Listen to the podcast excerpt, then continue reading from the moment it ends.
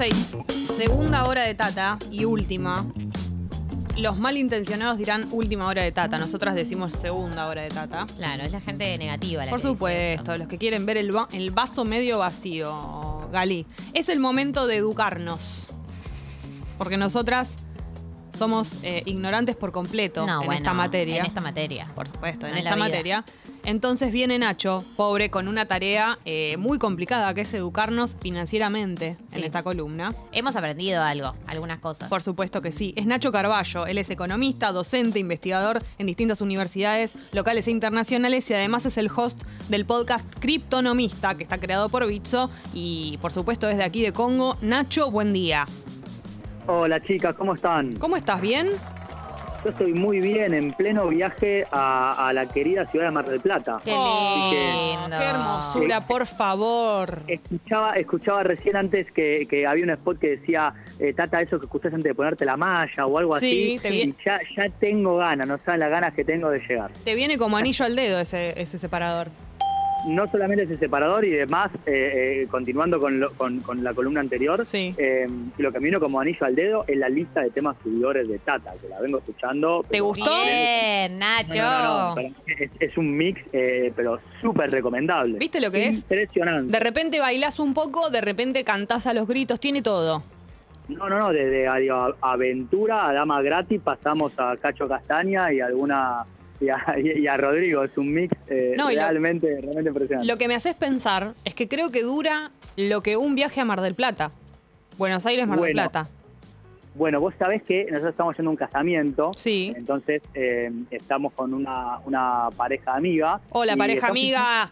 Hola, Es- buen está- viaje. Está- está- le mandan saludos acá, digan hola, buen viaje. Ahí está. Están- no, el punto es que no estamos escuchando música porque está fluyendo muy bien la conversación. Excelente. Eso es clave. Pero sí, sí, tengo guardado la lista Tata para mostrárselas en algún momento este fin de semana. Yo la vengo escuchando esta semana mientras salgo a correr y, y bueno, fue, fue una, una gran compañía. Nos encanta auspiciar tus salidas a correr. Nacho. Para la previa del casamiento, siento, Nacho, que cuando se estén vistiendo y todo eso y tomando algo, ahí tiene que sonar la lista. Esa es una, ¿eh? O la otra que me acerque directamente al DJ y le diga, che, enchufate esta lista de Spotify Sí. Ah, y bueno, ahí- a tomarte un trago a la barra. Ahí directamente me muero. Sería muy emocionante. Sí, A las 3, 4 le, le voy a mandar Sí. un videito si lo logro. me muero. Nacho, te hago una pregunta. Eh, el episodio que sale hoy de Criptonomista, ¿de qué se trata? Bueno, hoy vamos a meternos más en lo práctico, chicas. Ese es el episodio que eh, seguramente estuvieron esperando, porque no solamente ya cumplimos un mes de criptonomista. Felicitaciones. Los, los gracias, pasamos los cuatro episodios, sino que en este primer mes en ningún momento hablamos de cómo hacer para tener criptomonedas. Así que en el episodio que se estrena hoy a las 15 horas, vamos a hablar justamente de eso, ¿no? Episodio clave. wallet. Episodio clave entonces. episodio clave. Sí. sí, sí, sí. Es un episodio clave, vamos a hablar de qué es una wallet, este, cómo es que funciona esto de las claves públicas, las claves privadas, las frases semillas. Ustedes saben que en el mundo cripto hay un montón de palabras que son súper técnicas, porque siempre decimos las criptomonedas mezclan todo lo que lo que no sabemos de economía y finanzas con todo lo que no sabemos de tecnología, y es una gran verdad. Entonces tiene como todo un idioma raro y difícil. Bueno, vamos a bajar un poquito más a tierra para que ya puedan bajarse su propia billetera, visto, obviamente, y empezar a operar con criptomonedas. Entonces, Nachi, te hago una pregunta. ¿Vos recomendás que tengamos bajada, eh, eh, digamos, para escuchar este podcast, este, este episodio del día de hoy, que es muy clave, como decíamos? ¿Qué recomendás que hagamos o que tengamos listo antes de escucharlo?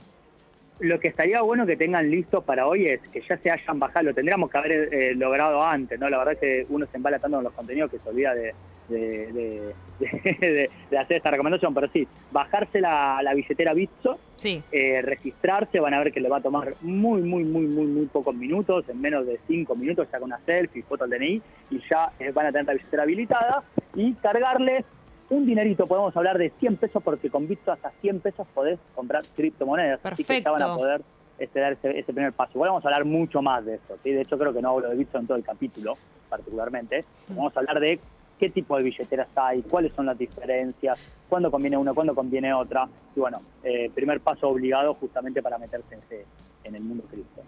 Y Nacho, vamos a lo que nos compete el día de la fecha, que tiene que ver con tu columna del día de hoy en Tata, que está vinculada a lo que sucedió con Walla y con la filtración de datos en Mercado Libre.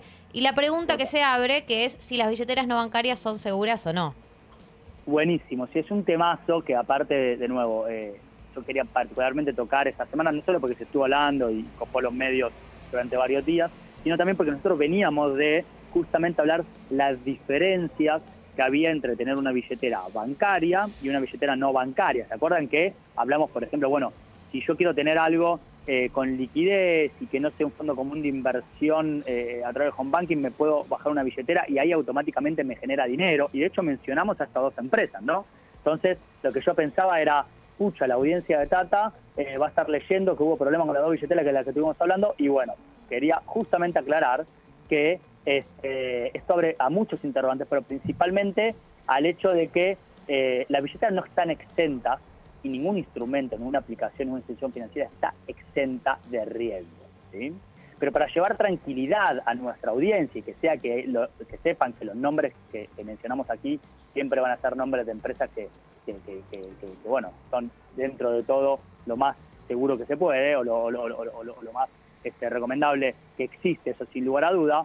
También transmitirles que eh, los el caso de Mercado Libre y el caso de Volada fueron dos casos muy distintos. Ahora sí que después podemos explicar por qué, este, pero fueron muy completamente distintos.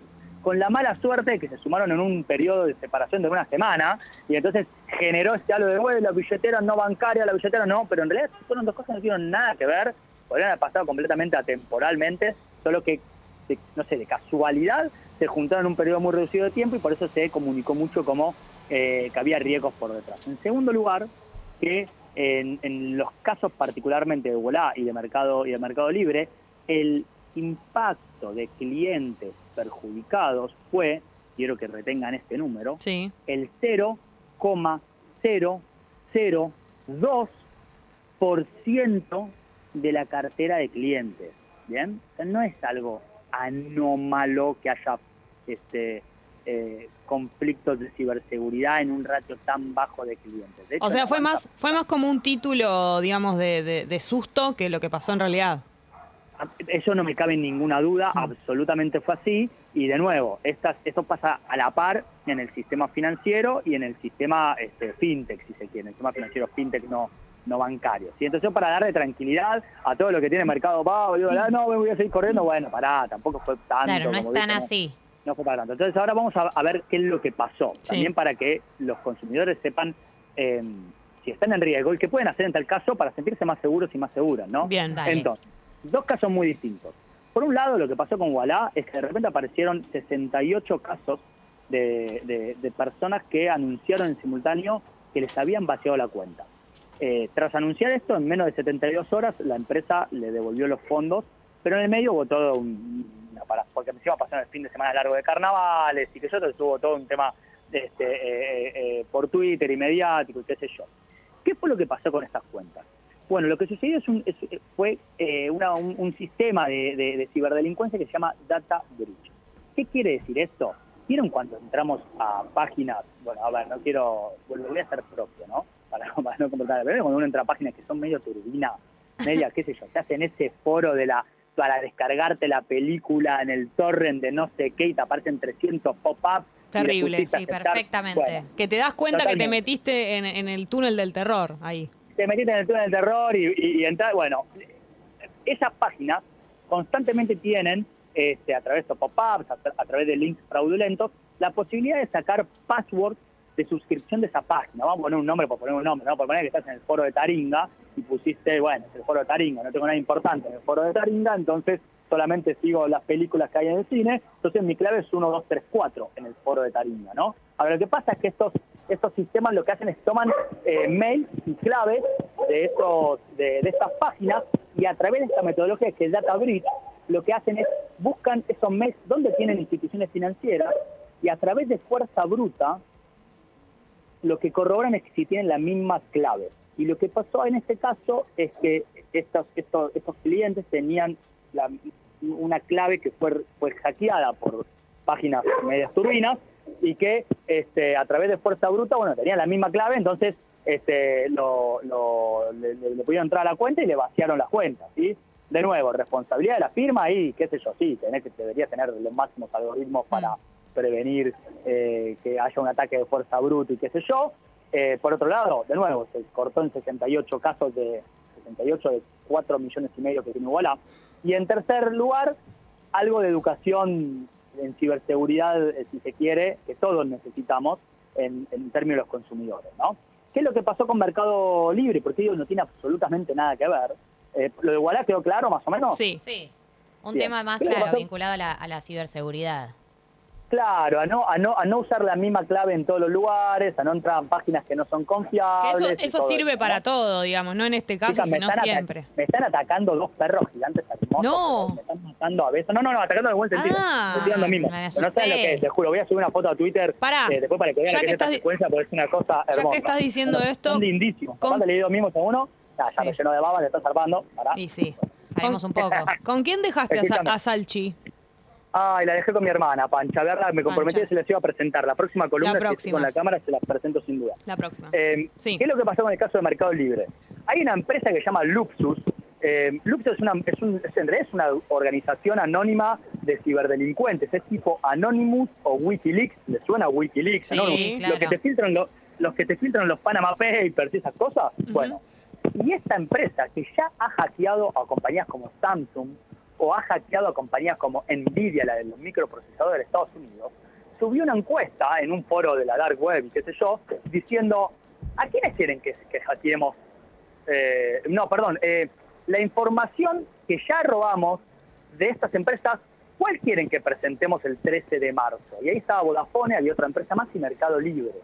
¿no? Con lo cual está- es como que aparece Anonymous o Wikileaks y dice, yo ya tengo datos, que tenían 24.000 repos, repos son unos códigos que permitiría a quien los compre o quien los tenga entrar en los sistemas de seguridad de Mercado Libre.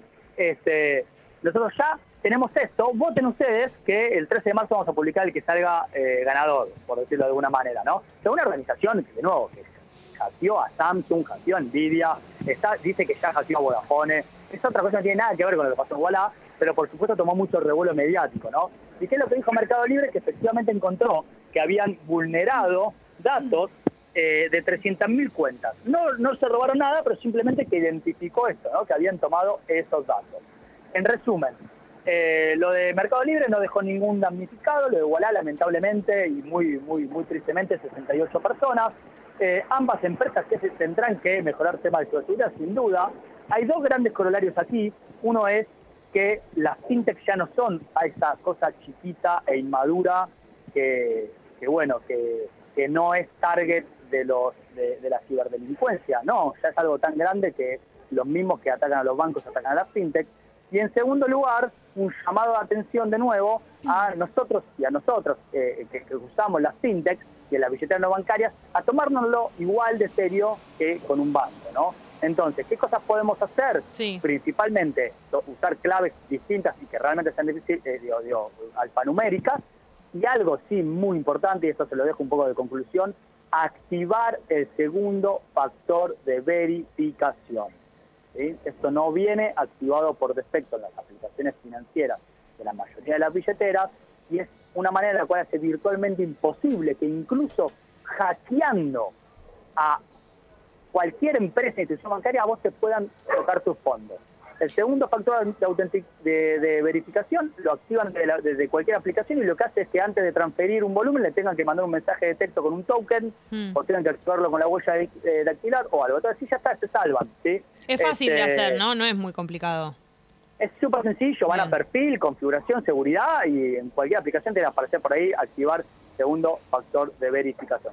Lo que en este momento, bueno, uno, uno diría es, tendría que venir activado por defecto, Vi- vieron que los bancos te dan el token, el el PAN, 300 cosas, este, bueno, capaz que la crítica constructiva para el sector fintech es, bueno, esto, ya no son un sector startup chiquitito eh, donde van los que no van al banco, no, ya mueven cuatro veces más datos, también le dejo ese hashtag dato, ¿eh? Eh, Dato. En, los últimos, en los últimos 12 meses las transferencias inmediatas en- entre CB corta U y CB larga U crecieron 4.1, mientras que las que son solamente entre CB larga U entre bancos crecieron el 0.4. ¿sí? O sea, mueven cuatro veces más, más guita las fintech hoy en términos de movimientos y transferencias que los bancos. Con lo cual, de nuevo, corresponde que tengan la mayor, eh, el mayor de los protocolos de seguridad y que nosotros también nos, nos cuidemos. eh, Nacho. de. ¿Decís que eso va a cambiar a raíz de eso que pasó? Y yo que eh, esperaría que sí, creo que tomó tanto revuelo realmente que, que sin duda algo, algo, algo, algo va a cambiar. Este, y, y si no, al menos, eh, de nuevo esto, educar, ¿no? Que es lo que estamos haciendo Mm. en esta columna.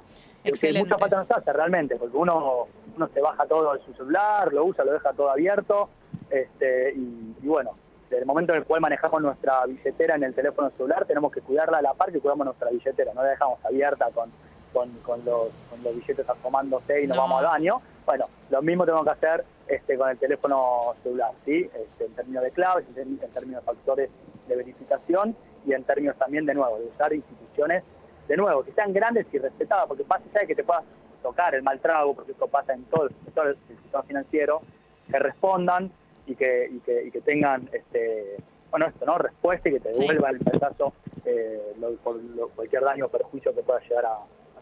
Algo que, que nombraba acá David y que está bueno decirlo para cerrar es lo de la doble autenticación para tenerlo en todas las cuentas que le hemos hablado ya acá. Eh, Mercado Pago tiene esa opción también, que es que cuando vos entras te pide la contraseña y además te pide eh, un código que te manda el celular. Entonces vos tenés que confirmar dos veces antes de iniciar sesión y es como un formato eh, de mayor seguridad. Eso para todas las cuentas. Yo lo tengo activado en todo. Eh, Sí. Pero más que nada, obviamente, si, si ahí te involucrada. Sí, eso es fundamental y, de nuevo, mi crítica co- como, analista, ¿no? Eh, constructiva es, y te- estaría bueno, de hecho creo que, que sube un tweet con esto, ¿no? Sería bueno que venga por defecto, que vos te bajes la aplicación, que ya venga así, y que si a vos te molesta, cuando lo vayas a desactivar, te aparezca un pop-up, un cartelito y te diga, mirá que estás incrementando tu, tu riesgo en, no, no sé, ¿no? Que te, que te eduque. Sí, sí, que te, que, que te, final- que te sea claro con un aviso. sea claro, exacto. Porque al final del día las fintechs son eso, ¿no? Obvio. Ellos vienen, que- que creo que también por eso tomó tanto revuelo. Porque ellos vienen con la promesa de Sí. ser mejores, ¿no? Mejores que la, Nachi, que la banca de siempre. Nosotras Sí. vamos a ser mejores después de esta columna porque vos nos educás. Así que muchas gracias, Gracias. por esto. Eh, bueno, buen fin de semana, que disfrutes el casamiento y éxitos con el episodio del día de hoy, Criptonomista. Muchas gracias, chicas. Sigan muy bien y buen fin de semana. Hasta la semana Chau, que chau. viene. Hasta la semana que viene.